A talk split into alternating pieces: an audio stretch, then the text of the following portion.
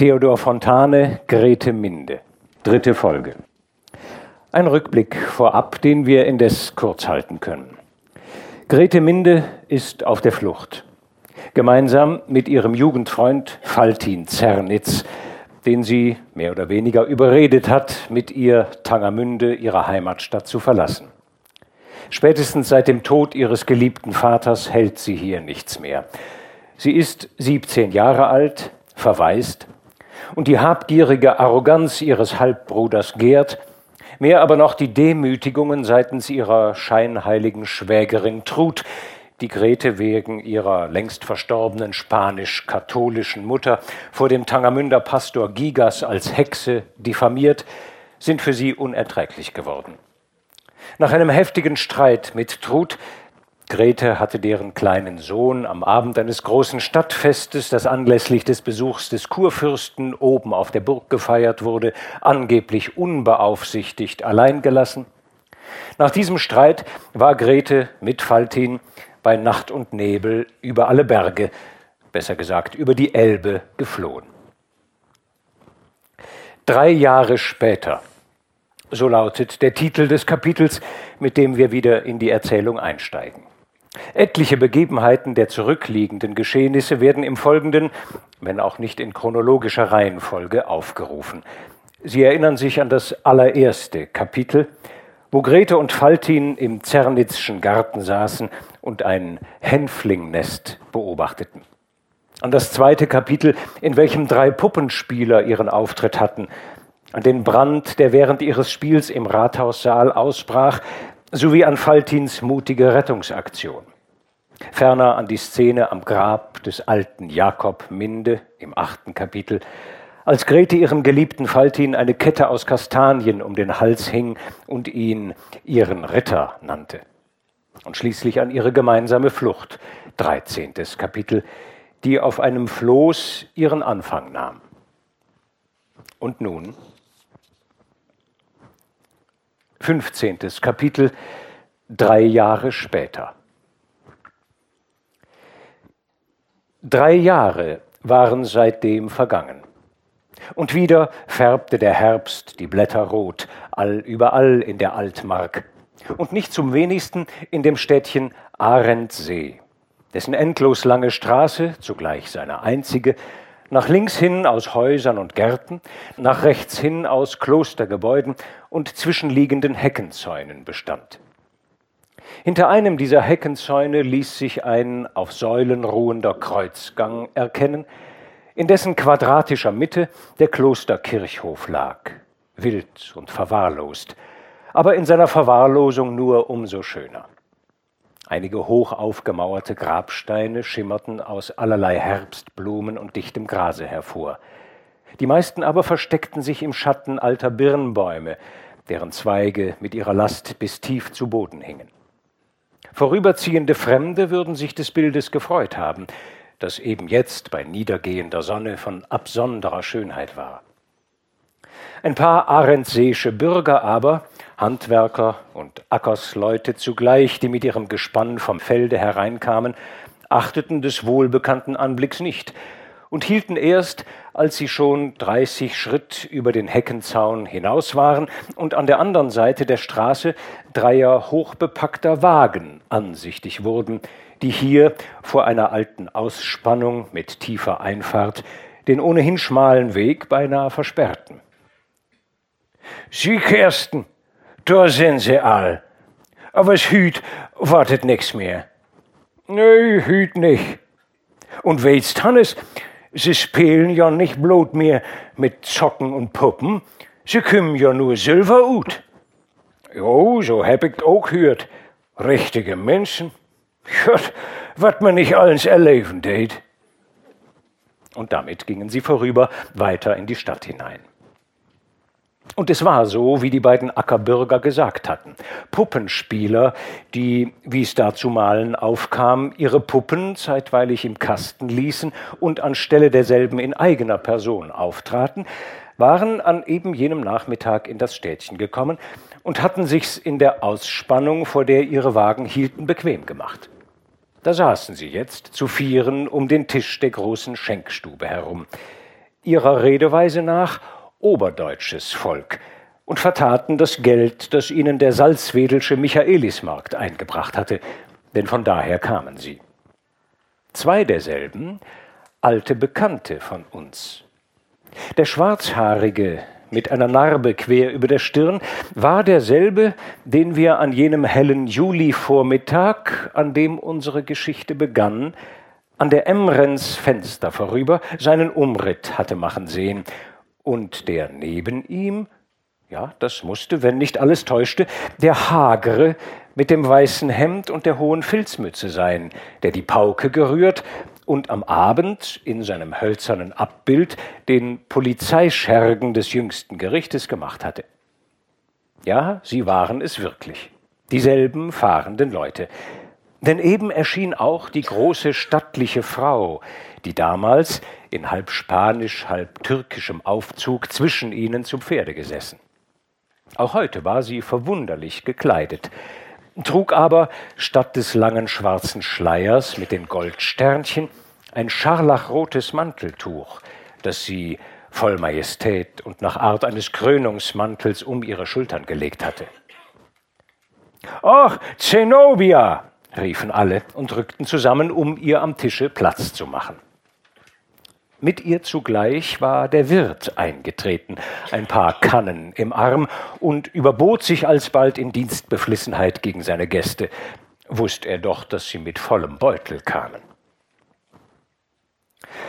Wirt, rief der Schwarzhaarige, der auch heute wieder die Herrenrolle spielte, die Salzwedelschen, die haben mir gefallen. Die drahen den Schilling nicht erst um. Zweimal gespielt, jeden Tag. Erst die Puppen und dann wir selber. Ein lustiges Volk, nicht wahr? Äh, wie heißt doch der Spruch von den Salzwedelschen? Ihr kennt ihn. Ei, freilich. Welcher Altmärkse wird den nicht kennen? Ein guter Spruch. Die Stendalsen trinken gerne Wien, die Gardeleger wollen Junker sein, die Tangermünchen haben Mut, die Soldwedler aber, die haben das Gut. Ja, das haben sie, schrien alle durcheinander, und der Wirt wiederholte seinerseits, ein guter Spruch, meine Herren, bloß, dass die Arendsation drin vergessen sind. Naja, aber so ein Spruch ist ja nicht wie das Vater unser, gell? wo nichts zu kann und nichts weg. Was ihm fehlt, das machen wir halt dazu. Könnt ihr nicht einen Reim machen, Wirt? Ein Wirt muss alles können. Reimen und rechnen. Und der Wirt ließ sich nicht lumpen, besann sich kurz und deklamierte dann in schelmischem Ernst über den Tisch hin. Und die Arendsation, die haben das Stroh und haben 15 Nonnen dazu. 15 Nonnen? Aber er hätte Nonnen. Es gibt doch keine Nonnen mehr. Ich meine, hierzulande. Unten im Reich, da hat es ihrer noch genug. Nicht wahr, Zenobia? Aber hier alles aufgehoben. Was sie säkularisieren nennen. Hab mir's wohl gemerkt. Und das hat euer vorvoriger Herr Kurfürst getan, der Herr Joachim. Den habe ich noch begraben sehen. War das erste Mal, dass mein Vater selig bis hier hinauf ins Wittenbergsche kam. Anno 71, da war ich noch ein Kind. Ja, ja, sie sind aufgehoben. Aber es gibt ihrer noch, hier und überall im Land. Und obwohl unser alter Roggenstroh alle Sonntage gegen sie predigt, es hilft ihm nichts, sie bleiben doch. Und warum bleiben sie? Weil sie adligen Anhang haben. Ja, ja, gut, meinetwegen. Es muss auch Nonnen geben, nicht wahr, Zenobia? und haben 15 Nonnen dazu. Wahrhaftig wird, das habt ihr gut gemacht, sehr gut. Ihr könntet uns die Stücke schreiben. Was meinst, Natzal? Wir haben schon schlechter gehabt. Aber singen wir eins. Du singst vor, Mattes. Und der Angeredete, der seinem starr und aufrecht stehenden roten Haare, vor allem aber seinen großen Sommersprossen nach der einzig Plattdeutsche von der Gesellschaft zu sein schien, intonierte mit heiserer Stimme Kaiser Karl, sein bestes Pferd. Na, fuhr der mit der Narbe dazwischen. Das Lied, das kann Zenobia nicht hören. Sing du, Hinterlacher, aber was Feins und Zierlichs. Und Hinterlacher sang, zu Bacharach am Rheine, da hat's mir wohl getan.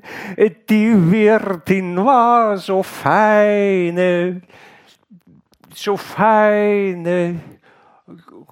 Und als wir ganz alleine, okay, so ein Schmarrn, immer Weiber und Weiber, das ist nix.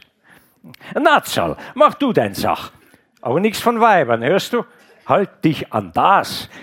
Und dabei schob er ihm eine frische Kanne zu, die der Wirt eben hereingebracht hatte. Und Natzal hob an, der liebste Buhle, den ich han, der liegt beim Wirt im Keller. Er hat ein hölzern Röcklein an und heißet Muskateller hab manche Nacht mit ihm verbracht, er hat mich immer glücklich gemacht und lehrt mich lustig singen. Der liebste Bulle, den ich han, ja, das ist er kurz lehrt. Der liebste Bulle, den ich han, der heißt Muskateller. Das gefällt mir. Der Nazi hat's getroffen. Was meinst Zenobia? Und alle wiederholten den Vers und stießen mit ihren Kannen und Bechern zusammen. Der liebste Bulle, den ich hab. Ihr müsst nicht so lärmen, sagte jetzt der, der mit zu Bacharach am Rheine so wenig durchgedrungen war.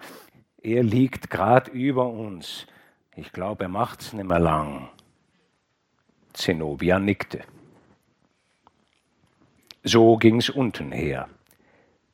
Über ihnen aber, auf einer Schütte Stroh, lag ein Kranker, ein Kissen unterm Kopf und mit ein paar Kleidungsstücken zugedeckt. Neben ihm auf einem Fußschemel saß eine junge Frau, blass und fremd, und hielt mit ihrer Rechten den Henkel eines als Wiege dienenden Korbes und mit ihrer Linken die Hand des Kranken. Dieser schien einen Augenblick geschlafen zu haben, und als er jetzt die Augen wieder öffnete, beugte sie sich zu ihm nieder und fragte leise, Wie ist dir? Gut. Ach, sag nicht gut, deine Stirne brennt, und ich sehe, wie deine Brust fliegt. Ach, mein einzig lieber Faltin, vergib mir. Sag, dass du mir vergibst. Was, Grete, was soll ich dir vergeben? Alles, alles. Ich bin schuld an deinem Elend und nun bin ich schuld an deinem Tod. Aber ich, ich wusste es nicht anders und ich wollte es auch nicht. Ich war ein Kind noch und, und ich liebte dich so sehr. Aber nicht genug, nicht genug. Und es war nicht die rechte Liebe, sonst wäre es anders gekommen, alles anders. Lass es, Grete, ist schon gut. Nein, ich lass es nicht. Ich will mein Herz ausschütten vor dir. Sonst beichten die Sterbenden. Aber ich will dir beichten, dir. Du hast mir nichts zu beichten, Grete. Doch, viel, viel mehr, als du glaubst. Denn ich habe nur an mich gedacht. Das war es. Und da liegt meine Schuld.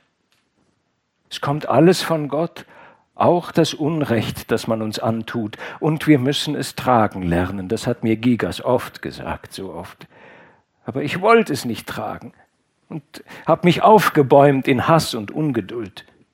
Und in meinem Hass und meiner Ungeduld habe ich dich mit fortgezwungen und habe dich um Glück und Leben gebracht. Er schüttelte den Kopf und wiederholte nur leise, lass es, Gret. Du hast mich nicht um das Glück gebracht. Es war nur anders als andere Leute Glück. Weißt du noch, als wir auf dem Floß fuhren und als wir dann auf Lübeck zogen und das Holstentor vor uns hatten und Musik und Fahnenschwenker auf uns zukamen, als ob man uns den Einzug machen wollte? Ja, da lachten wir und waren froh in unserem Herzen und wussten, dass wir gute Tage haben würden. Und wir hatten sie auch. Lass, Grete. Was wir gehabt haben, das haben wir gehabt. Und nun gib mir das Kind, dass ich mich seiner freue. Grete war aufgestanden, um ihm das Kind zu geben. Ehe sie es jedoch aufnehmen konnte, befiel ihn ein Stickhusten, und als der Anfall endlich vorüber war, lag er schweißgebadet da, matt, mit halbgeschlossenen Augen, wie ein Sterbender. So vergingen Minuten, bis er sich wieder erholt hatte und trinken zu wollen schien. Wenigstens sah er um sich, als suche er etwas. Und Grete holte den Wasserkrug herbei, der jedoch groß und unhandlich und viel zu schwer war, um draus zu trinken. Und als sie noch überlegte, wie sie den Trunk ihm reichen solle, hob er sich mühsam auf und sagte lächelnd, aus deiner Hand, Gret. Ein paar Tropfen bloß, ich brauch nicht viel. Und sie tat's und gab ihm. Als er aber getrunken, hielt sie sich nicht länger mehr und rief, während sie ihre Hände halb im Gebet und halb in Verzweiflung gen Himmel streckte, Ach, dass ich leben muss. Faltin, mein einzig Geliebter, nimm mich mit dir, mich und unser Kind. Was hier noch war, warst du, und nun gehst du, und wir sind unnütz auf dieser Welt. Nein, Grete, nicht unnütz. Du musst leben. Leben um des Kindes willen, auch wenn's dir schwer wird. Und du wirst es, denn du hattest immer einen tapfern und guten Mut, ich weiß es. Aber nun hör mich an und tu, wie ich dir sage. Sie rückte näher an sein Kissen. Du kannst nicht mehr bleiben mit den fahrenden Leuten unten. Ich mag sie nicht schelten, denn sie waren gut mit uns, aber sie sind doch anders als wir. Und du musst wieder eine Heimstätt haben, Herd und Haus und Sitt und Glauben. Und so versprich mir denn, mach dich los hier, in Frieden und guten Worten, und zieh wieder heim. Und sage, und sage, dass ich schuld gewesen. Grete schüttelte heftig den Kopf. Ihm die Schuld zuzuschieben, das erschien ihr schwerer als alles. Er aber legte still seine Hand auf ihren Mund und wiederholte, dass ich schuld gewesen.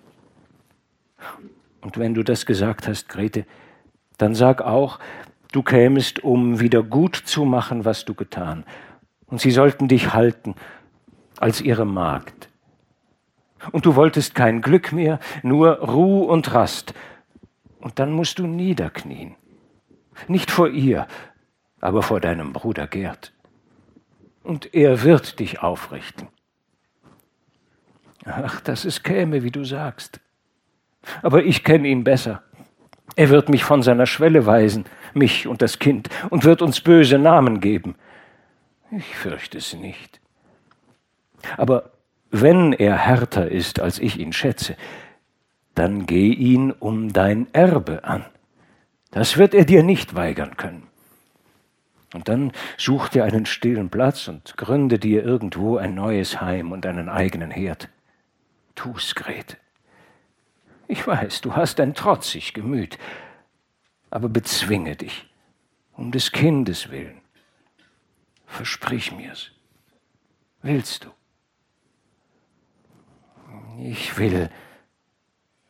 Es schien, dass sie noch weitersprechen wollte, aber in diesem Augenblick trat Zenobia ein und sagte, Denk, Gret, es gibt noch ein Spiel heut, den Sündfall wollens, die Leute lassen uns Karu nicht, aber ein Sündfall ohne ein Engel, das geht halt nicht.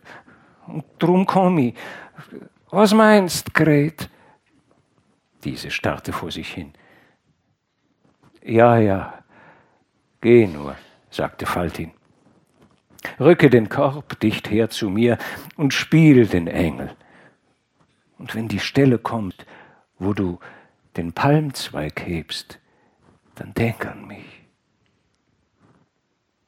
Sie rückte den Korb näher an sein Lager und beugte sich über ihn.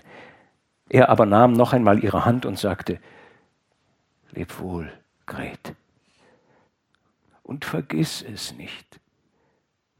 Ich höre jedes Wort. Und geh. Ich warte auf dich. Und Grete ging und barg ihr Gesicht in beide Hände.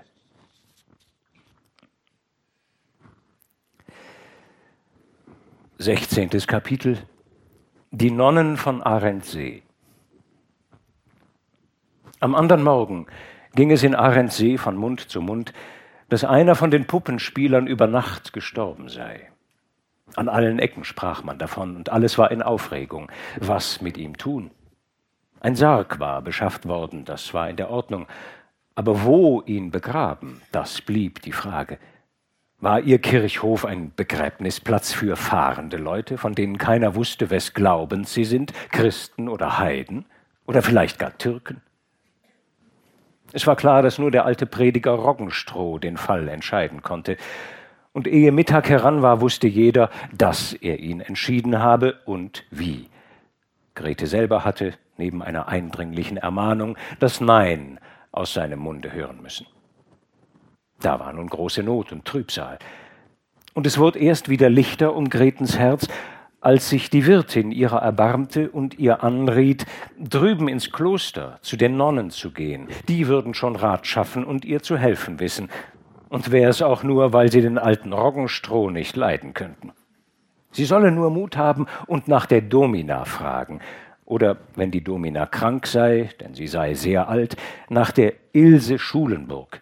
Die habe das Herz auf dem rechten Fleck und sei der Domina rechte Hand. Das waren rechte Trostesworte.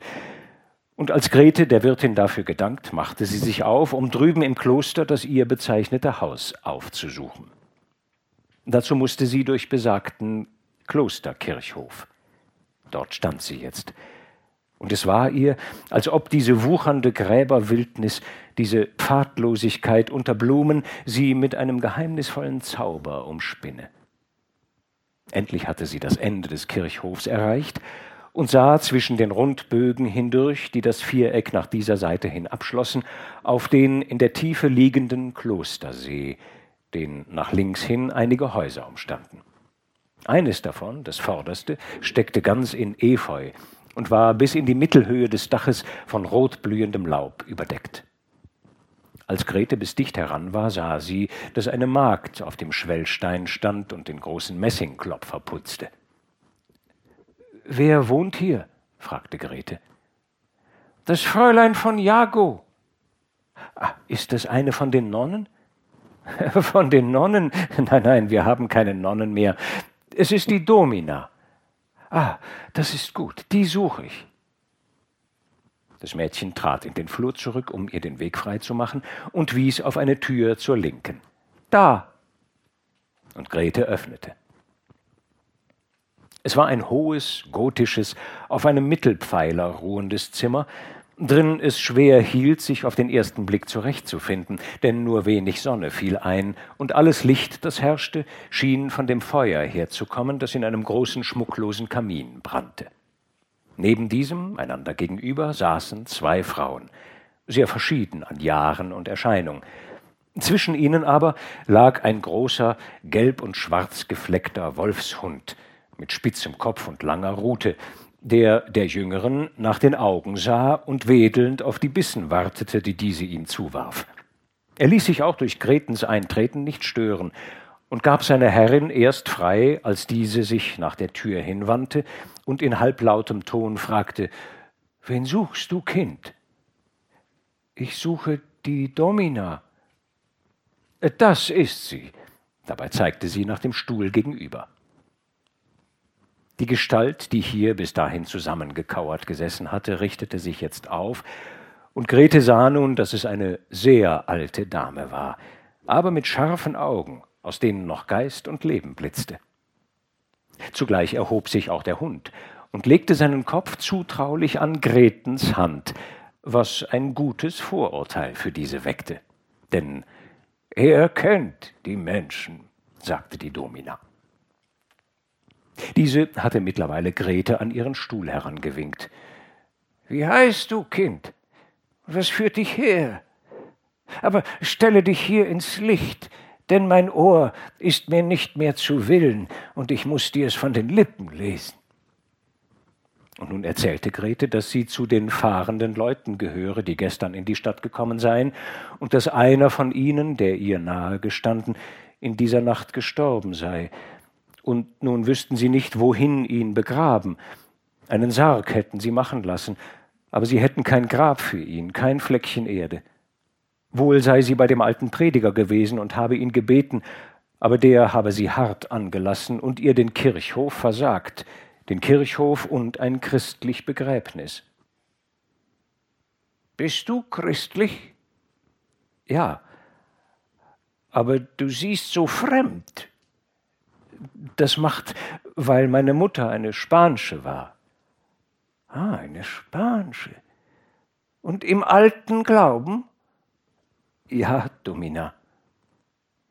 Die beiden Damen sahen einander an, und die Domina sagte, das hat ihr der Roggenstroh von der Stirn gelesen. Er sieht doch schärfer, als wir denken. Aber es hilft ihm nichts. Und wir wollen ihm einen Strich durch die Rechnung machen, nicht wahr, Ilse? Er hat seinen Kirchhof und wir haben den unseren. Und auf unserem, denke ich, schläft sich's besser. Ja, Domina. Ja, Kind, das sage ich auch. Und ich warte nun schon manches Jahr und manchen Tag darauf. Aber der Tag will nicht kommen. Denn du musst wissen, ich werde 95 und war schon geboren und getauft, als der wittenbergsche Doktor gen Worms ging und vor Kaiser Carolus Quintus stand. Ja, Kind, ich habe viele Zeiten gesehen, und sie waren nicht schlechter als unsere Zeiten. Und morgen um die neunte Stunde, da komm nur herauf mit deinem Toten. Und da soll er sein Grab haben. Ein Grab bei uns. Und nicht an schlechter Stelle, denn wir wollen ihn unter einem Birnbaum begraben. Oder so du's lieber hast, unter einem Fliederbusch. Verlass dich auf mich und auf diese hier. Denn die hier und ich, wir verstehen einander, nicht wahr, Ilse? Und wir wollen die Klosterglocke läuten lassen, dass es der Roggenstroh bis in seine Stube hört und nächsten Sonntag wieder gegen uns predigt, gegen uns und gegen den Antichrist. Das tut er am liebsten. Und wir hören's am liebsten. Und nun geh, mein Kind. Ich hasse den Hochmut und weiß nur das eine, dass unser Allerbarmer für unsere Sünden gestorben ist, nicht für unsere Gerechtigkeit. Und danach ging Grete, und der Hund begleitete sie bis an die Tür. Als die beiden Frauen wieder allein waren, sagte die Domina, Unglücklich Kind, sie hat das Zeichen nicht doch, sie hat schwarze Augen, die habe ich auch. Ja, Ilse, aber deine lachen und ihre brennen. Ach, du siehst zu viel, Domina. Und du zu wenig. Alte Augen sehen am besten im Dunkeln. Und das Dunkelste ist die Zukunft. So kam der andere Morgen. Die neunte Stunde war noch nicht heran, als ganz Ahrensee die Klosterglocke läuten hörte. Und auch Roggenstroh hörte sie, das verdroß ihn. Aber ob es ihn verdroß oder nicht, von der tiefen Einfahrt des Gasthofes her setzte sich ein seltsamer Zug in Bewegung, ein Begräbnis, wie die Stadt noch keines gesehen. Denn die vier Puppenspieler trugen den Sarg, der auf eine Leiter gestellt worden war, und hinter ihnen her ging Grete, nur auf Zenobia gestützt, die sich heute von allem Rot entkleidet und stattdessen an ihren Hut wieder ihren langen schwarzen Schleier mit den Goldsternchen befestigt hatte. Und dann kamen Kinder aus der Stadt, die vordersten ernst und traurig, die letzten spielend und lachend. Und so ging es die Straße hinunter, in weitem Bogen um den Kirchhof herum bis an die Seeseite, wo von alter Zeit her der Eingang war. In Nähe dieses Eingangs, unter einem hohen Fliederbusch, hatte der Klostergärtner das Grab gegraben. Und um das Grab standen nun die Nonnen von Arendsee, Barbara von Rundstedt, Adelheid von Rademin, Mette von Bülow und viele andere noch, alle mit Spitzhauben und langen Chormänteln. In ihrer Mitte die Domina, klein und gebückt, und neben ihr Ilse von Schulenburg, groß und stattlich. Und als nun der Zug heran war, öffnete sich der Kreis, und mit Hilfe von Seilen und Bändern, die zur Hand waren, wurde der Sarg hinabgelassen. Nun schwieg die Glocke, und die Domina sagte, Sprich den Spruch, Ilse. Sie trat an das Grab und betete, Unsere Schuld ist groß, unser Recht ist klein, die Gnade Gottes tut es allein.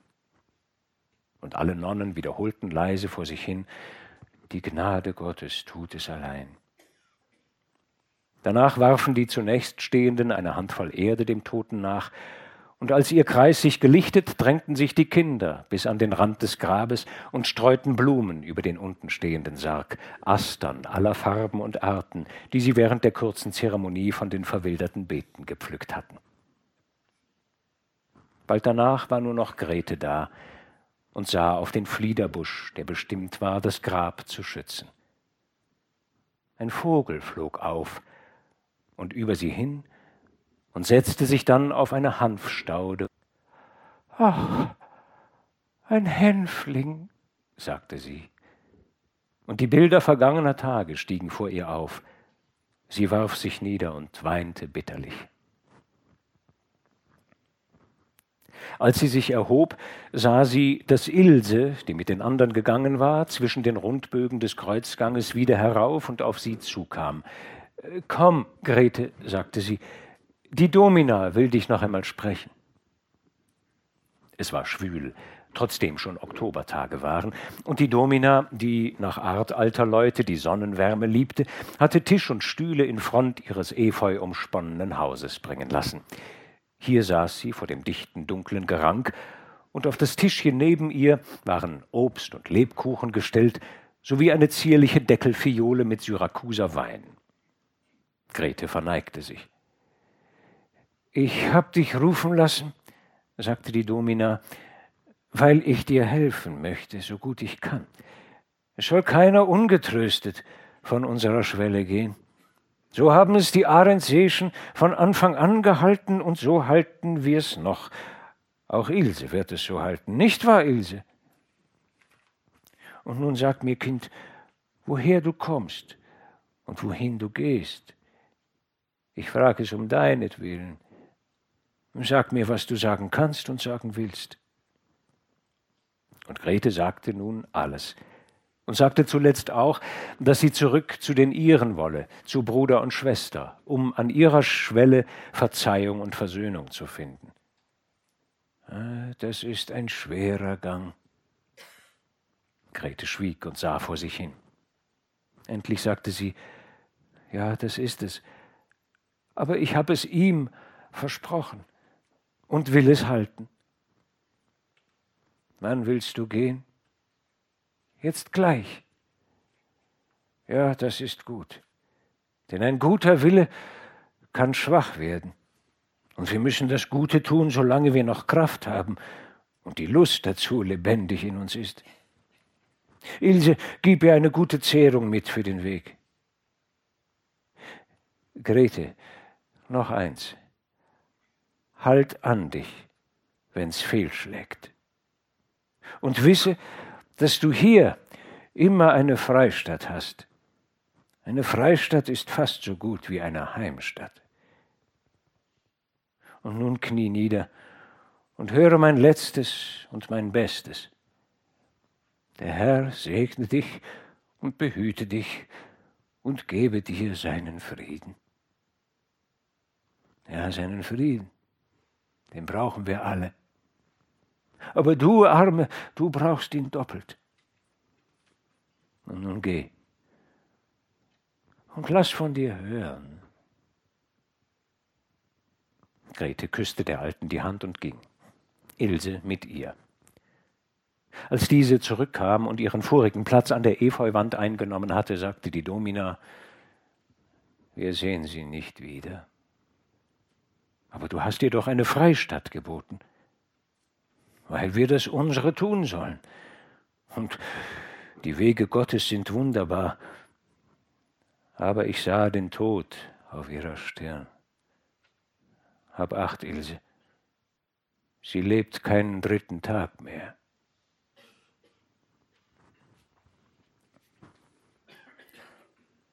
Siebzehntes Kapitel Wieder gen Tangermünde.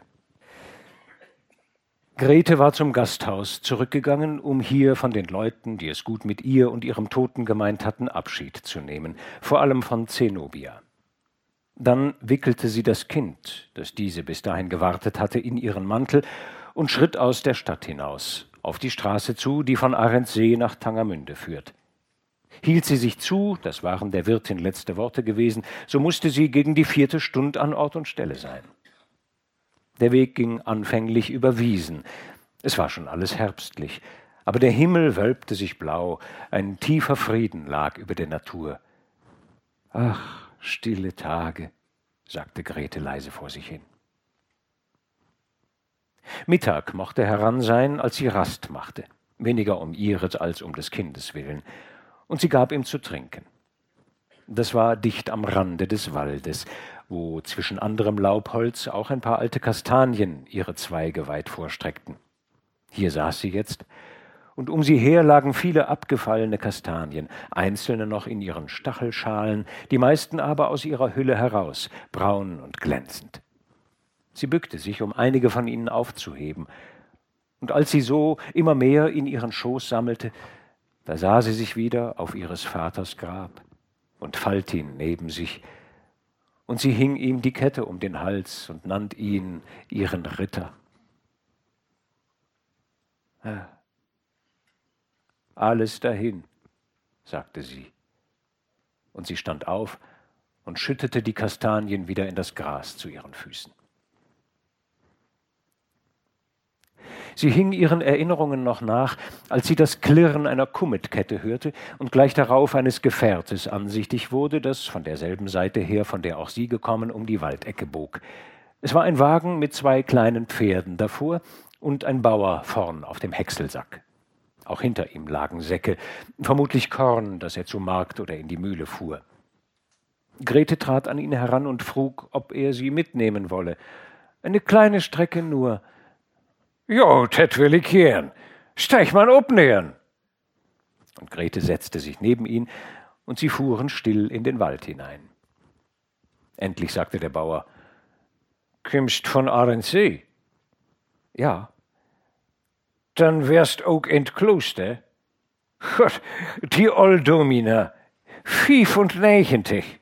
Na lang konnt jo nicht mehr wohnen. Und dann kümmt uns Ils ran. Die wartet. Kennt ihr sie? Tja, wat wie ich sie nicht kenn. Ich bin ja von Arnstorp, wo sie bürtig ist. Und wat min Vordersschwester ist, die war ihr arm und hätt sie oppeppelt. Und die sagt immer, Ils ist de best und so groß sie ist, so gut ist sie. Und dafür war sie auch dominant. Danach schwiegen sie wieder, und man hörte nur dann und wann das Hü und Hott des Bauern und das Klappern der Kette. Wo bist denn hin? nahm er endlich das Gespräch wieder auf. Nach Tangermünd. Oh, nach Tangermünd. Da war ich auch. Aber das heit nu in dritt oder viert Jahr, als uns Herr Kurfürst da war und das große Fahnen schwenken wir, mit Eten und Jubiläen, oben ob der Burg. Jo, da wär ich auch gewesen. Immer mit der Mann. Aber es man buten, nicht drin. Grete nickte. Denn wie hätte sie des Tages vergessen können? Und so plauderten sie weiter und schwiegen noch öfter, bis eine Stelle kam, wo der Weg gabelte. Hier mötig rechts auf, sagte der Bauer. Und Grete stieg ab und wollte ihm eine kleine Münze geben. nee, nee, deren, das geht nicht. O bist ne Fru, ne Adlige. Sie wurde rot aber er hat es nicht acht und bog nach rechts in den Feldweg ein. Es war noch zwei Stunden Wegs, und Grete, die sich von der Anstrengung des Marsches erholt hatte, schritt wieder rüstiger vorwärts. Sie hatte wieder guten Mut, und gefiel sich darin, sich ihr künftiges Leben auszumalen. Aber sonderbar, sie begann es immer vom andern Ende her, und je weiter es ab und in allerfernste Zukunft hineinlag, desto heller und lichter erschien es ihr, als aber zuletzt ihre Gedanken und Vorstellungen auch auf das Nahe und Nächstliegende kamen und sie sich in Gerds Haus eintreten und die Knie vor ihm beugen sah, da wurde es ihr wieder so bang ums Herz, und sie hatte Mühe, sich zu halten. Und sie nahm das Kind und küsste es. Es muss sein, sagte sie, und es soll sein. Ich habe es ihm ja versprochen, und ich will es halten und will Demut lernen. Ja, ich will um einen Platz an seinem Herd bitten und will seine Magd sein und mich vor ihm niederwerfen. Aber, und ihre Stimme zitterte, wenn ich mich niedergeworfen habe, so soll er mich auch wieder aufrichten. Und weh ihm und mir, wenn er mich am Boden liegen lässt und bei der bloßen Vorstellung war es ihr, als drehe sich alles im Kopf und als schwenden ihr die Sinne. Aber endlich hatte sie sich wiedergefunden und ging rascheren Schrittes weiter, abwechselnd in Furcht und Hoffnung, bis sie plötzlich aus dem Walde heraustretend die Dächer und Türme Tangermündens ansichtig wurde. Da ging alles in ihr in alter Lieb und Sehnsucht unter. Das war Sankt Stephan, und die hohen Linden daneben, das waren die Kirchhofslinden. Und sie legte die Hand auf ihre Brust und schluchzte und ward erst wieder ruhiger, als sie die Goldkapsel ihrer Mutter fühlte, die mit dem Kreuzessplitter und dem eingravierten Muttergottesbild, das einzige, was ihr aus alten Tagen geblieben war.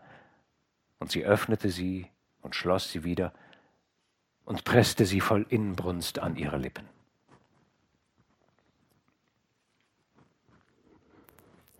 18. Kapitel Grete bei Gerd.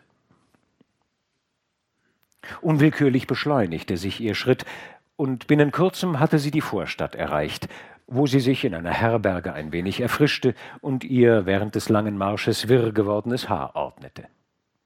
Es schlug eben fünf, als sie, das Kind unterm Mantel, wieder aus der Herbergstüre trat. Draußen im Sande scharrten die Hühner, und nur der Hahn trat respektvoll beiseit und krähte dreimal, als sie vorüberging. Ihr Schritt war leicht, leichter als ihr Herz. Und wer ihr ins Auge gesehen hätte, hätte sehen müssen, wie der Ausdruck darin beständig wechselte. So passierte sie das Tor, und als sie jenseits desselben den inneren Bann der Stadt erreicht hatte, war es ihr, als wäre sie gefangen und könne nicht mehr heraus aber sie war nicht im Bann der Stadt, sondern nur im Bann ihrer selbst. Und nun ging sie die große Mittelstraße hinauf, am Rathaus vorüber, hinter dessen durchbrochenen Giebelrosetten der Himmel wieder glühte, so rot und prächtig wie jenen Abend, wo Faltin sie die Treppe hinunter ins Freie getragen und von jähem Tod errettet hatte. Errettet? Ach, dass sie damals zerdrückt und zertreten worden wäre. Aber sie redete sich zu und schritt weiter in die Stadt hinein, bis sie dem Mindischen Hause gegenüber hielt. Es war in allem derselbe Anblick wie früher.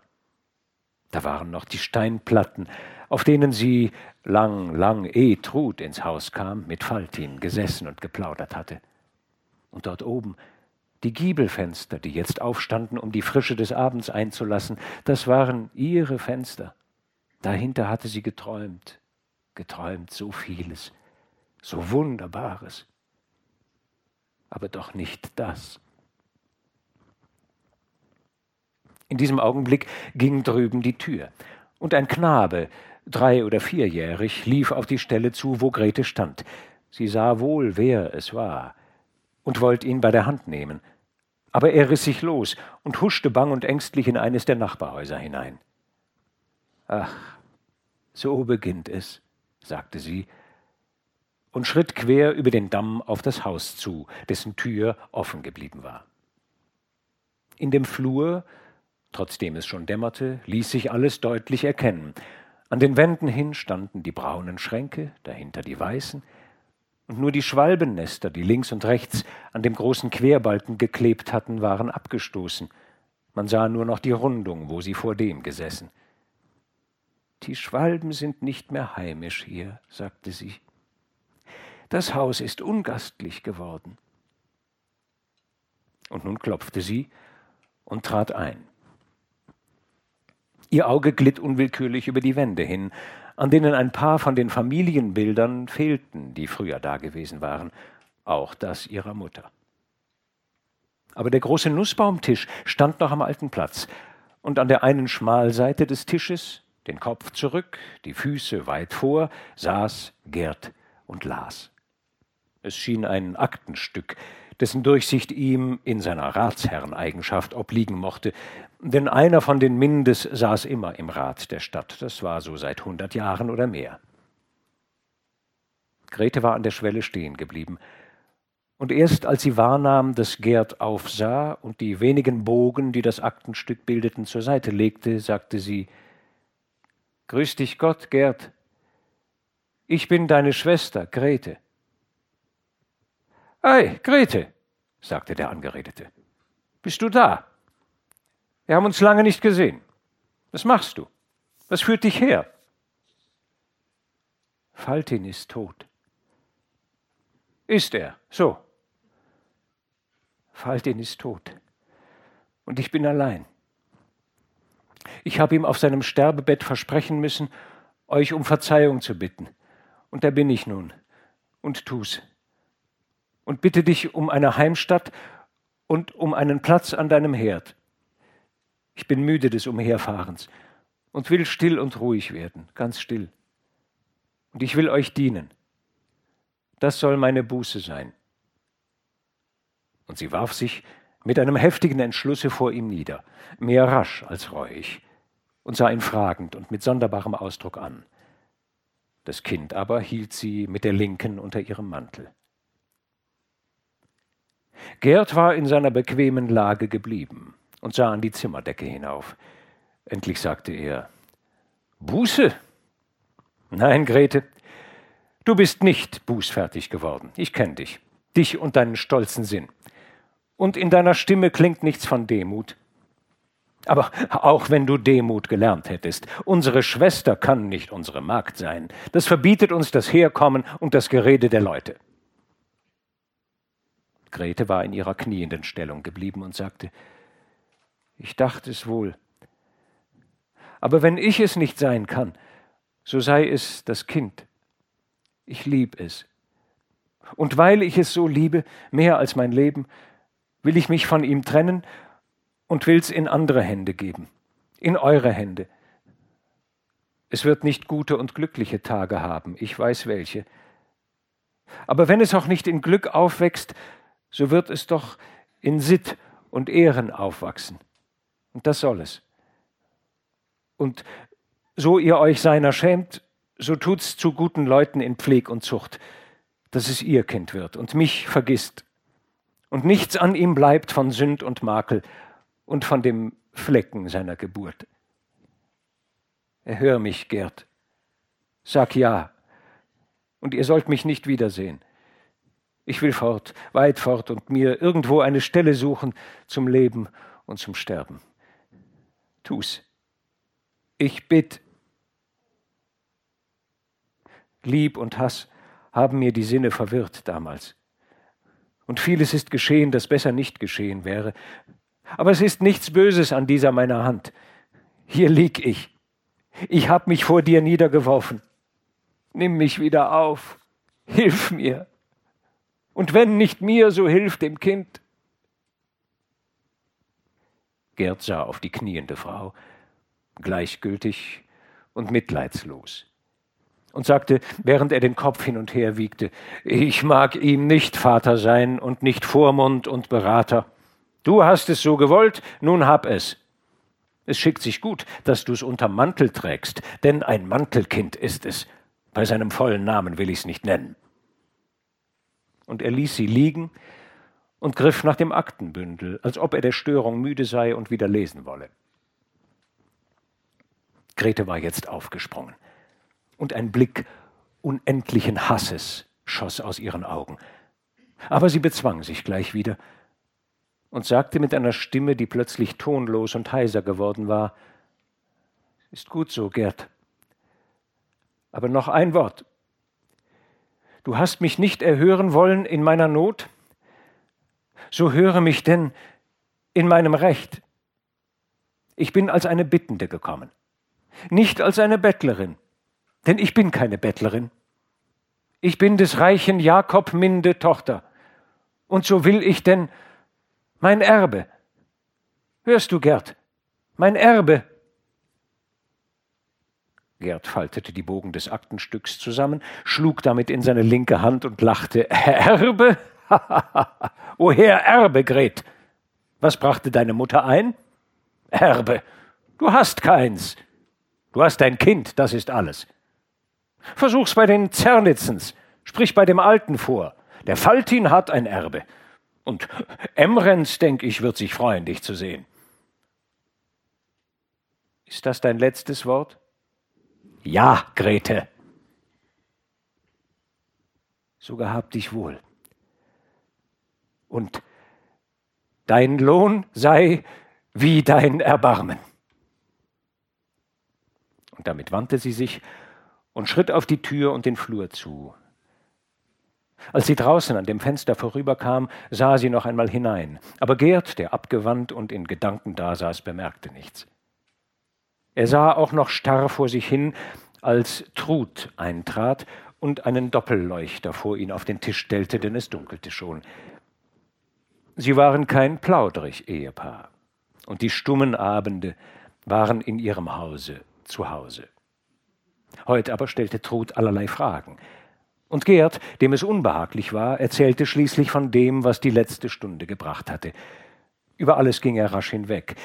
Nur als er an das Wort Erbe kam, konnte er davon nicht los und wiederholte es zweimal, dreimal und zwang sich zu lachen. Trud aber, als er so sprach, war an das Fenster getreten und klopfte mit ihren Nägeln an die Scheiben, wie sie zu tun pflegte, wenn sie zornig und nervös war. Und was glaubst du, was nun geschieht? Was geschieht? Ich weiß es nicht. Aber ich weiß es. Meinst du, dass diese Hexe sich an die Landstraße setzen und dir zuliebe sterben und verderben wird?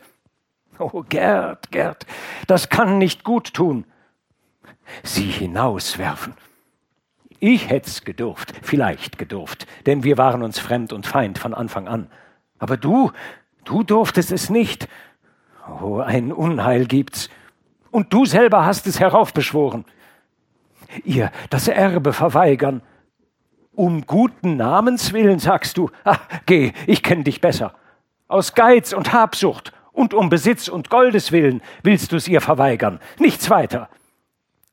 Er sprang auf und wollte heftig antworten, denn so stumpf und gefügig er war, so zornmütig war er, wenn an seinem Besitz gerüttelt wurde. Trud aber schnitt ihm das Wort ab. Sprich nicht, Gerd!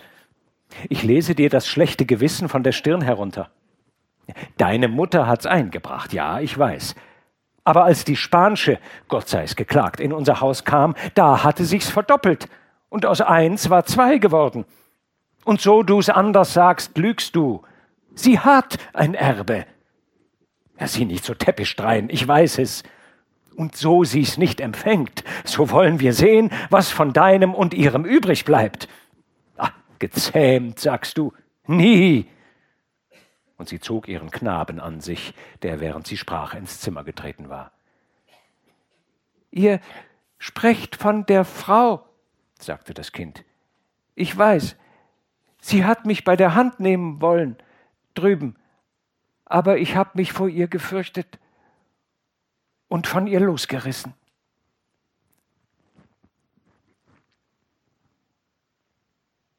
Neunzehntes Kapitel Grete vor Peter Gunz. Grete war, allem Anschein nach, ruhig aus dem Haus getreten. Aber in ihrem Herzen jagte es wie Sturm. Und hundert Pläne schossen in ihr auf und schwanden wieder, alle von dem einen Verlangen eingegeben, ihrem Hass und ihrer Rache. genug zu tun. Und immer war es Gerd, den sie vor Augen hatte, nicht Trud. Und auf seinen Schultern stand ein rotes Männlein mit einem roten Hut und einer roten, vielgezackten Fahne. Das wollte er abschütteln, aber er konnte es nicht. Und sie lachte vor sich hin, ganz laut. Und nur in ihrem Innern klang es leise, bin ich irr? Unter solchen Bildern und Vorstellungen war sie grad über den Rathausplatz hinaus, als sie plötzlich wie von einem Lichtschein geblendet sich wieder umsah und der halben Mondesscheibe gewahr wurde, die still und friedlich, als regiere sie diese Stunde, über dem Giebelfeld des Rathauses stand. Sie sah hinauf, und ihr war, als lege sich ihr eine Hand beruhigend auf das Herz. Das soll mir ein Zeichen sein, sagte sie vor den Rat will ich es bringen. Der soll mich aufrichten. Nein, nicht aufrichten. Richten soll er. Ich will nicht Trost und Gnade von Menschenmund und Menschenhand, aber mein Recht will ich. Mein Recht gegen ihn, der sich und seiner Seelen Seligkeit dem Teufel verschrieben hat. Denn der Geiz ist der Teufel. Und sie wiederholte sich's und grüßte mit ihrer Hand zu der Mondesscheibe hinauf. Dann wandte sie sich wieder und ging auf das Tor und die Vorstadt zu. In jener Herberge setzte sie sich zu den Gästen und sprach mit ihnen und bat um etwas Milch. Als ihr diese gebracht worden, verabschiedete sie sich rasch und stieg in die Bodenkammer hinauf, darin ihr die Wirtin ein Bett und eine Wiege gestellt hatte. Nachdem sie ihr Kind gestillt und in den Schlaf gesungen hatte, warf auch sie sich nieder, todmüde von den Anstrengungen des Tages, und schlief ein. Ihren Kopf auf dem Kissen und ihre rechte Hand über die Wiege gelegt, so fand sie die Wirtin, als sie bei Tagesanbruch eintrat, um sie zu wecken. Der Schlaf hatte sie gestärkt, und noch einmal fiel es wie Licht und Hoffnung in ihr umdunkeltes Gemüt. Ja, ein frischer Mut kam ihr, an den sie selber nicht mehr geglaubt hatte. Jeder im Rat kannte sie ja. Und der alte Peter Gunz war ihres Vaters Freund gewesen. Und Gerd? Ach, der hatte keinen Anhang und keine Liebe. Das wusste sie von alten und neuen Zeiten her. Und sie nahm einen Imbiss und spielte mit dem Kind und plauderte mit der Wirtin, und auf Augenblicke war es, als vergäße sie, was sie hergeführt. Aber nun schlug es elf von St. Stephan. Das war die Stunde, wo die Ratmannen zusammentraten, und sie brach auf und schritt rasch auf das Tor zu und wie gestern die lange Straße hinauf. Um das Rathaus her war ein Gedränge. Marktfrauen boten feil, und sie sah dem Treiben zu. Ach, wie lange war es, dass sie solchen Anblick nicht gehabt und sich seiner gefreut hatte. Und sie ging von Stand zu Stand und von Kram zu Kram um das halbe Rathaus herum, bis sie zuletzt an die Rückwand kam, wo nur noch ein paar einzelne Scharren standen. In Höhe dieser war eine Steintafel in die Wand eingelassen, die sie früher an dieser Stelle nie bemerkt hatte. Doch musste sie schon alt sein, das ließ sich an dem graugrünen Moos und den altmodischen Buchstaben erkennen, und sie waren noch deutlich zu lesen. Und sie las Hast du Gewalt, so richte Recht. Gott ist dein Herr, und du sein Knecht. Verlass dich nicht auf dein Gewalt, dein Leben ist hier bald gezahlt. Wie du zuvor hast richtet mich, also wird Gott auch richten dich. Hier hast du gerichtet nur kleine Zeit, dort wirst du gerichtet in Ewigkeit. Wie schön. Und sie las es immer wieder, bis sie jedes Wort auswendig wusste. Aber dann ging sie rasch wieder um das Rathaus herum und stieg die Freitreppe hinauf, die mit einer kleinen Biegung nach links unmittelbar in den Sitzungssaal führte. Es war derselbe Saal, in dem zu Beginn unserer Erzählung die Puppenspieler gespielt und das verhängnisvolle Feuerwerk abgebrannt hatten. Aber statt der vielen Bänke stand jetzt nur ein langer Tisch inmitten desselben Und um den Tisch saßen Bürgermeister und Rat. Zu oberst Peter Gunz und zu beiden Seiten Kaspar Helmreich, Joachim Lemm, Christoph Tone, Jürgen Lindstedt und drei, vier andere noch. Nur Ratsherr Zernitz hatte sich mit Krankheit entschuldigen lassen. An der anderen Schmalseite des Tisches aber wiegte sich Gerd auf seinem Stuhl, dasselbe Aktenbündel in Händen, in dem er gestern gelesen hatte. Er verfärbte sich jetzt und senkte den Blick, als er seine Schwester eintreten sah. Und aus allem war ersichtlich, dass er eine Begegnung an dieser Stelle nicht erwartet hatte. Grete sah es und trat an den Tisch und sagte Grüß euch Gott, Peter Gunz. Ihr kennt mich nicht mehr, aber ich kenn euch. Ich bin Grete Minde, Jakob Mindes einzige Tochter. Alle sahen betroffen auf. Erst auf Grete, dann auf Gerd. Und nur der alte Peter Gunz selbst, der so viel gesehen und erlebt hatte, dass ihn nichts mehr verwundersam bedünkte, zeigte keine Betroffenheit und sagte freundlich Doch, doch, ich kenn dich wohl, armes Kind. Was bringst du, Grete? Was führt dich her? Ich komme, um zu klagen wider meinen Bruder Gerd, der mir mein Erbe weigert. Und dessen, denk ich, hat er kein Recht.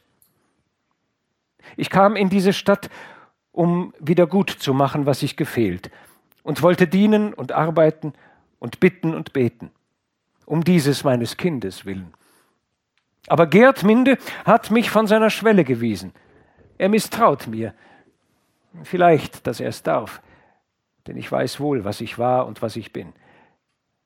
Aber wenn ich auch kein Recht habe an sein brüderlich Herz, so hab ich doch ein Recht auf mein väterlich Gut.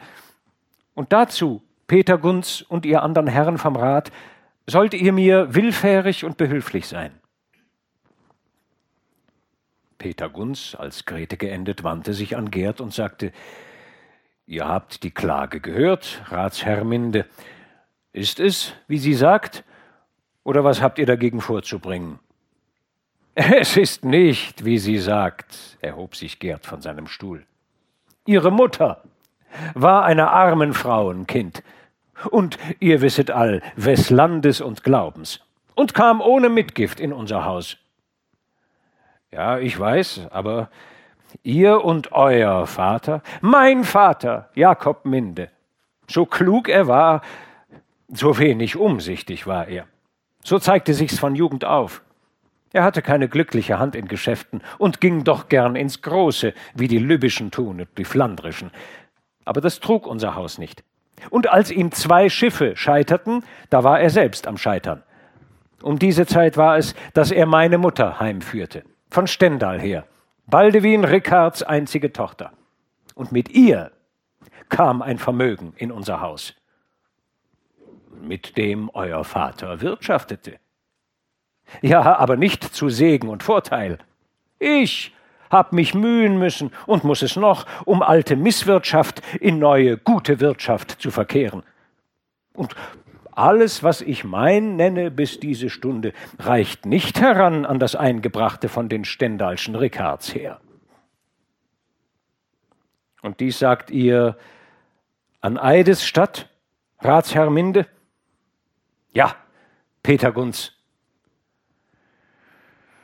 Dann, so sich nicht Widerspruch erhebt, weis ich dich mit deiner Klage, Grete Minde, ab. Das ist tangermündisch recht. Aber ehe ich dich aus diesem unserem Gericht entlasse, frag ich dich, Gerd Minde, ob du dein Recht brauchen und behaupten oder nicht aus christlicher Barmherzigkeit von ihm ablassen willst. Denn sie, die hier vor dir steht, ist deines Vaters Kind und deine Schwester. Meines Vaters Kind ja, aber nicht meine Schwester. Damit ist es nun vorbei. Sie fuhr hoch, als sie noch mit uns war. Nun fährt sie niedrig und birgt ihr Kind unterm Mantel. Ja, fragt sie, wo sie's her hat. Am Weg hat sie's geboren. Und ich habe nichts gemein mit Weibern, die zwischen Heck und Graben ihr Feuer zünden und ihre Lagerstadt beziehen. Unglück? Wer es glaubt. Sie hat's gewollt. Also kein falsch Erbarmen, liebe Herren. Wie wir uns betten, so liegen wir. Grete, während ihr Bruder sprach, hatte das Kind aus ihrem Mantel genommen und fest an sich gepresst. Jetzt hob sie es in die Höhe, wie zum Zeichen, dass sie es nicht verheimlichen wolle, und schritt so dem Ausgange zu. Hier aber wandte sie sich noch einmal und sagte ruhig Verlass dich nicht auf dein Gewalt. Dein Leben ist hier bald gezahlt. Wie du zuvor hast richtet mich, also wird Gott auch richten dich. Und verneigte sich und ging. Die Ratsherren, deren anfängliche Neugier und Teilnahme rasch hingeschwunden war, sahen ihr nach, einige hart und spöttisch, andere gleichgültig. Nur Peter Gunz war in Sorg und Unruh über das Urteil, das er hatte sprechen müssen. Ein unbillig Recht, ein totes Recht. Und er hob die Sitzung auf und ging ohne Gruß und Verneigung an Gerd Minde vorüber.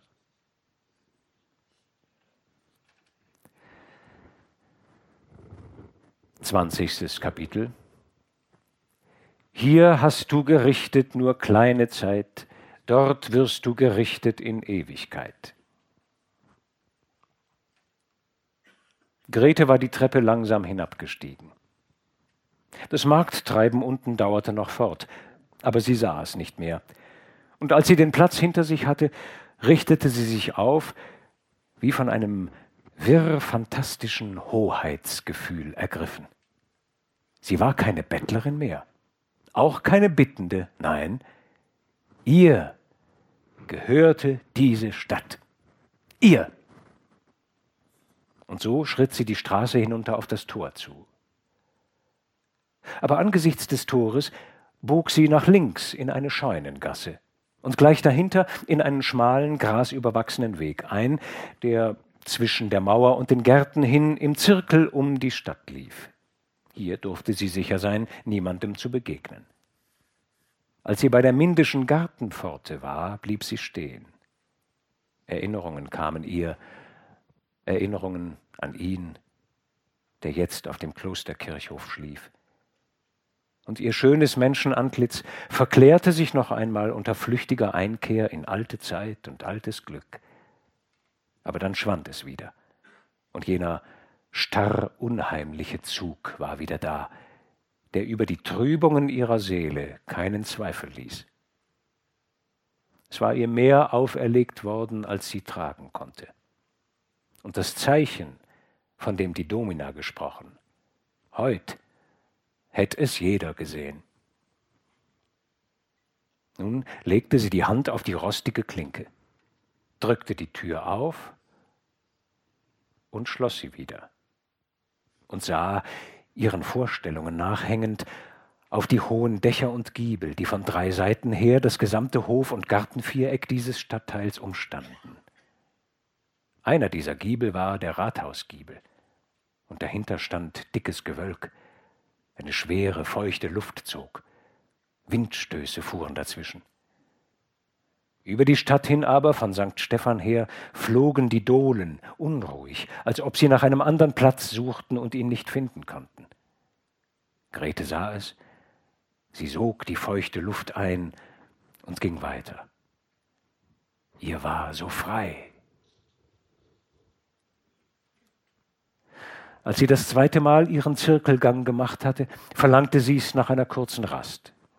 Eine von den Scheunen, an denen sie eben schon vorbeigekommen war, dünkte ihr am bequemsten dazu. Das Dach war schadhaft und die Lehmfüllung an vielen Stellen aus dem Fachwerk herausgeschlagen. Sie bückte sich und schlüpfte durch eines dieser Löcher in die Scheune hinein.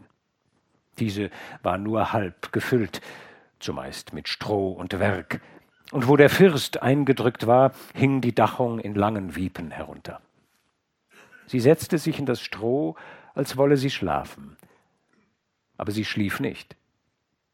Von Zeit zu Zeit vielmehr erhob sie sich, um unter das offene Dach zu treten, wo der Himmel finster wolkig und dann wieder in heller Tagesbläue hereinsah. Endlich aber blieb die Helle fort, und sie wusste nun, dass es wirklich Abend geworden. Darauf hatte sie gewartet. Sie bückte sich und tappte nach ihrem Bündel, das sie beiseite gelegt, und als sie es gefunden und sich wieder aufgerichtet hatte, gab es in dem Dunkel einen blassen, bläulichen Schein, wie wenn sie einen langen Feuerfaden in ihrer Hand halte. Und nun ließ sie den Faden fallen und kroch, ohne sich umzusehen, aus der Fachwerköffnung wieder ins Freie hinaus. Wohin? In die Stadt? Dazu war es noch zu früh. Und so suchte sie nach einem Treppenstück, das sie vorher schon bemerkt hatte und von der Innenseite der Stadtmauer auf einen alten, längst abgetragenen Festungsturm führte. Jetzt hatte sie das Treppenstück gefunden. Es war schmal und bröcklich, und einige Stufen fehlten ganz. Aber Grete, wie nachtwandelnd, stieg die sonderbare Leiter mit Leichtigkeit hinauf, setzte sich auf die losen Steine und lehnte sich an einen Berberitzenstrauch, der hier oben auf der Mauer aufgewachsen war. So saß sie und wartete. Lange. Aber es kam keine Ungeduld über sie. Endlich drängte sich ein schwarzer Qualm aus der Dachöffnung. Und im nächsten Augenblick lief es in roten Funken über den First hin. Alles Holz und Sparrenwerk knisterte auf, als ob Reisig von den Flammen gefasst worden wäre. Und dazu wuchs der Wind. Und wie aus einem zugigen Schlot heraus fuhren jetzt die brennenden Werkflocken in die Luft. Einige fielen seitwärts auf die Nachbarscheunen nieder, andere aber trieb der Nordwest vorwärts auf die Stadt. Und ehe eine Viertelstunde um war, schlug an zwanzig Stellen das Feuer auf und von allen Kirchen her begann das Stürmen der Glocken. Ha, das ist St. Stephan, jubelte Grete. Und dazwischen, in wirrem Wechsel, summte sie Kinderlieder vor sich hin und rief mit erhobener Hand in die Stadt hinein, Verlass dich nicht auf dein Gewalt! Und dann folgte sie wieder den Glocken, nah und fern, und mühte sich den Ton jeder einzelnen herauszuhören. Und wenn ihr Zweifel kamen, so stritt sie mit sich selbst und sprach zugunsten dieser und jener und wurde wie heftig in ihrem Streit. Endlich aber schwiegen alle, auch St. Stephan schwieg, und Grete, das Kind aufnehmend, das sie neben sich in das Mauergras gelegt hatte, sagte, Nun ist es Zeit. Und Sicher, wie sie die Treppe hinaufgestiegen, stieg sie dieselbe wieder hinab und nahm ihren Weg an den brennenden Scheunen entlang auf die Hauptstraße zu. Hunderte, von Furcht um Gut und Leben gequält, rannten an ihr vorüber, aber niemand achtete der Frau, und so kam sie bis an das mindische Haus und stellte sich demselben gegenüber, an eben die Stelle, wo sie gestern gestanden hatte.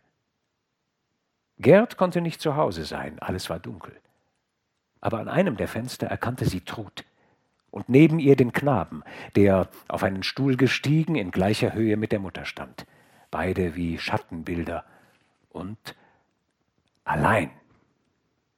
Das war es, was sie wollte. Sie passierte ruhig die Straße, danach die Tür und den langen Flur und trat zuletzt in die Küche, darin sie jedes Winkelchen kannte. Hier nahm sie von dem Brett, auf dem wie früher die Zinn- und Messingleuchter standen, einen Blaker und fuhr mit einem Holzspan in die Glutasche des Herdes. Und nun tropfte das Licht und brannte hell und groß, viel zu groß, als dass der Zugwind es hätte wieder löschen können. Und so ging sie in den Flur zurück, bis an die Tür des großen Mittelzimmers, öffnete rasch und wandte sich auf das Fenster zu, von dem aus Trud und das Kind nach wie vor auf die Straße hinaus starrten. Und jetzt stand sie zwischen beiden. Um Gottes Barmherzigkeit willen! schrie Trud und sank bei dem Anblick der in vollem Irrsinn vor ihr stehenden ohnmächtig in den Stuhl. Dabei ließ sie den Knaben los, den sie bis dahin angstvoll an der Hand gehalten hatte. Komm, sagte Grete, während sie das Licht auf die Fensterbrüstung stellte. Und sie riss den Knaben mit sich fort, über Flur und Hof und in den Garten hinein. Er schrie nicht mehr, er zitterte nur noch. Und nun warf sie die Gartentür wieder ins Schloss und eilte, den Knaben an ihrer Hand, ihr eigenes Kind unter Mantel, an der Stadtmauer entlang auf St. Stephan zu. Hier, wie sie es erwartet, hatte das Stürmen längst aufgehört. Glöckner und Mesner waren fort, und unbehelligt stieg sie vom Unterbau des Turmes her in den Turm selbst hinauf.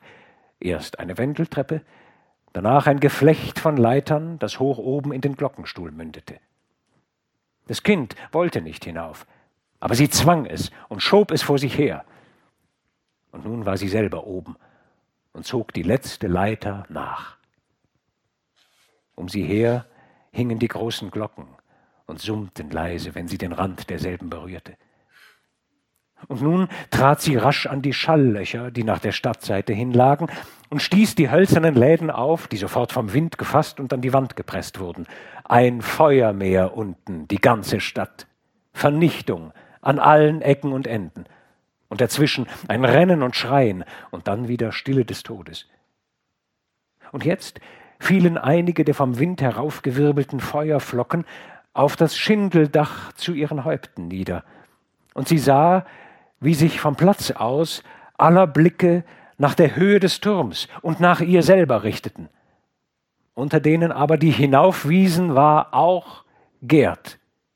Den hatte sie mit ihrer ganzen Seele gesucht. Und jetzt packte sie seinen Knaben und hob ihn auf das Lukengebälk, dass er frei dastand und im Widerschein des Feuers von unten her in aller Deutlichkeit gesehen werden konnte. Und Gerd sah ihn wirklich und brach in die Knie und schrie um Hilfe. Und alles um ihn her vergaß der eigene Not und drängte dem Portal der Kirche zu. Aber ehe noch die Vordersten es erreichen oder gar die Stufen der Wendeltreppe gewinnen konnten, stürzte die Schindeldecke prasselnd zusammen und das Gebälk zerbrach, an dem die Glocken hingen, und alles ging niederwärts in die Tiefe.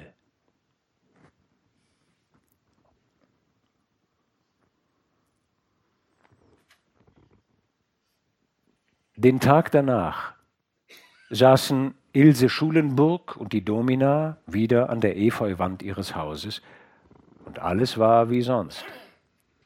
Die Fenster standen auf, und das Feuer brannte drinnen im Kamin, und der große Wolfshund sah wieder wartend zu seiner Herrin auf. Von jenseits des Sees aber klang die Glocke, die zum Mittag läutete. Um diese Stunde war es, dass ein Bote vom altmärkischen Landeshauptmann Achatz von der Schulenburg gemeldet wurde, der ein Großoheim Ilses, das Kloster, zu schneller Hilfeleistung und zur Betätigung seiner frommen und freundnachbarlichen Gesinnungen auffordern ließ. Ilse ging dem Boten entgegen und gab ihm Antwort und Zusage. Dann kehrte sie zu der Domina zurück. Wer war es? fragte diese. Ein Bote vom Landeshauptmann. Gute Nachricht? Nein, böse. Tangermünde liegt in Asche. Und Grete? Mit unter den Trümmern. Armes Kind. Ist heute der dritte Tag. Ich wusste es. So ging ihr Gespräch. Am Abend aber gaben die Puppenspieler den Sündenfall. Der Saal war gefüllt und der Beifall groß. Niemand achtete des Wechsels, der in Besetzung der Rollen stattgefunden hatte. Zenobia spielte den Engel.